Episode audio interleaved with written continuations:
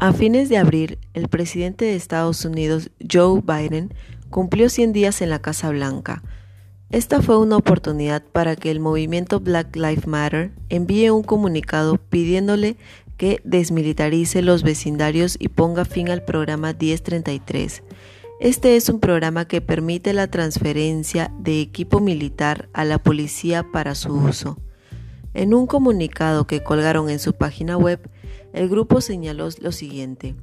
Incluso mientras intentamos lidiar con el juicio de Derek Chauvin, esperando ansiosamente un veredicto, los asesinatos a manos de los policías han continuado. Nuestra pantalla continúa llena de violencia sancionada por el Estado contra los negros. Además, indicaron que ningún líder responsable debería aumentar las armas a las que la policía tiene acceso y aseguraron que más de 7 mil millones de dólares se han destinado a la aplicación de este programa desde su creación. Por último, señalaron que las armas y el equipo de estilo militar no tienen cabida en las calles.